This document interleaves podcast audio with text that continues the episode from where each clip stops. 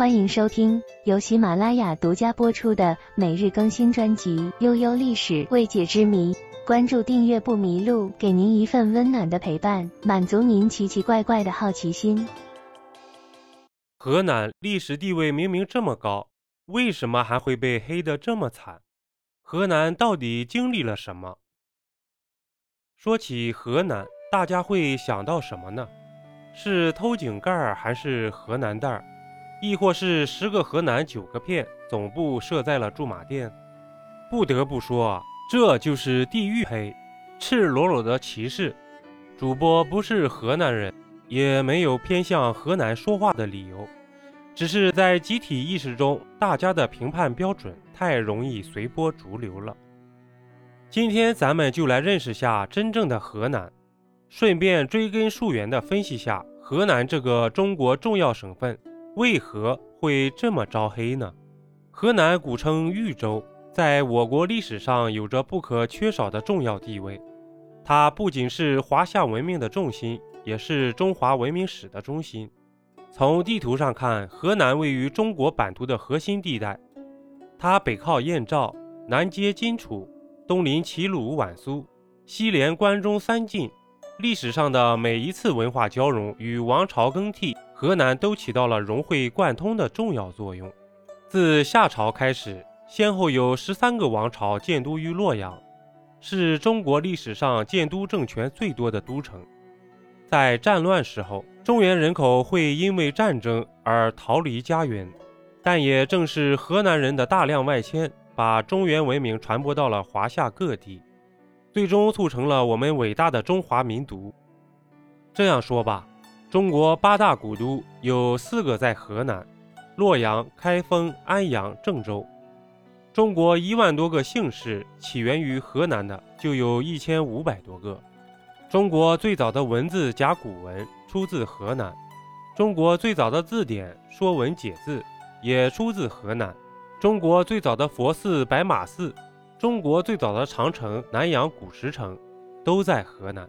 嵩山少林、陈氏太极世界闻名，中国功夫还得看河南。再到古人先贤，商鞅、杜甫、白居易、老子、庄子、韩非子都是河南人。所以在黑河南之前，先问问他们同不同意吧。或许你会说，历史悠久不可见，不足以将你说服。那展开《清明上河图》。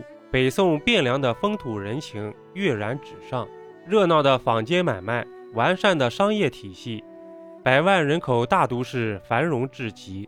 穿越历史维度，站在红旗渠边，你会被这条中国第一人工天河所深深震撼。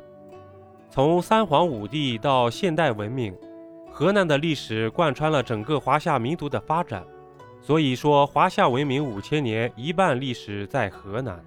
而如今，在全省面积十六点七万平方公里的河南，人口近一点一亿，仅次于广东和山东，是我国第三大人口大省。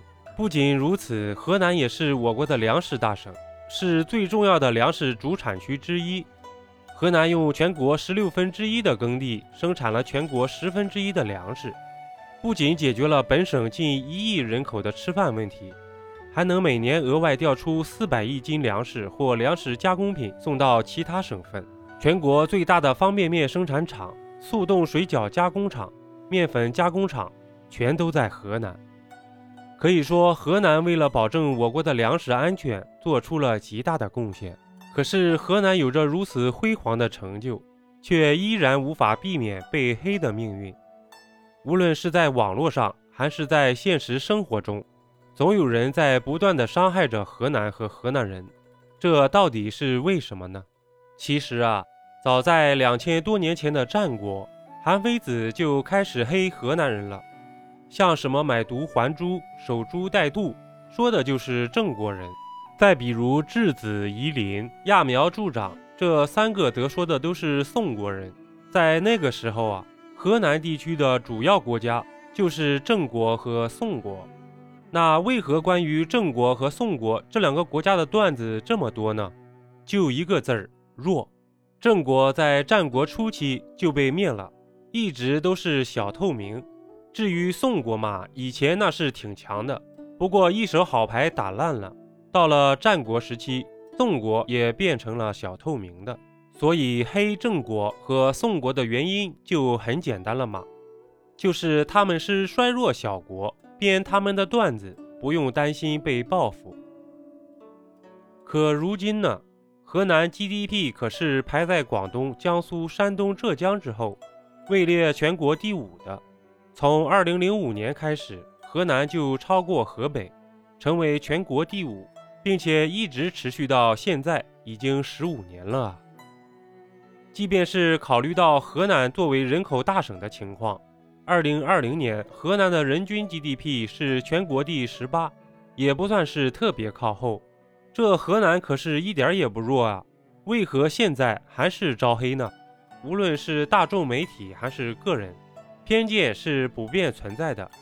但随着时间的推移和人们智慧层次的提升，伴随着敦煌飞天的舞姿，不久后。河南的黑将会淡去，灿烂的河南文化将会大放异彩。本集播讲完毕，点个关注，订阅一下哦，下集我们不见不散。